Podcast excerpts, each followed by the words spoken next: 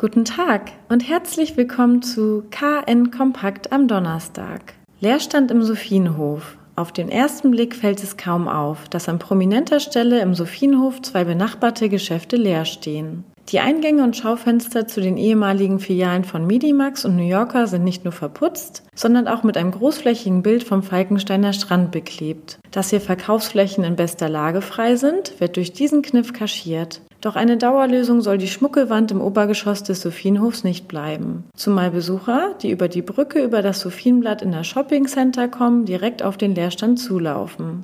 Die Gespräche über ein oder mehrere Nachmieter laufen, berichtet Centermanager Carsten Beerschneider. Allerdings beeinflusst die Corona-Krise die Suche nach einem Nachfolger. Wie die freie Fläche genutzt werden soll, steht noch nicht fest. Es soll ein Nachfolger sein, der einen Branchenmix im Sophienhof garantiert. Ein neuer Mieter könnte die gemeinsame Fläche von Midimax und New Yorker komplett mieten. Denkbar ist aber auch, dass die Fläche gestückelt wird und zwei oder sogar mehrere Läden neu in dem Shoppingzentrum eröffnen.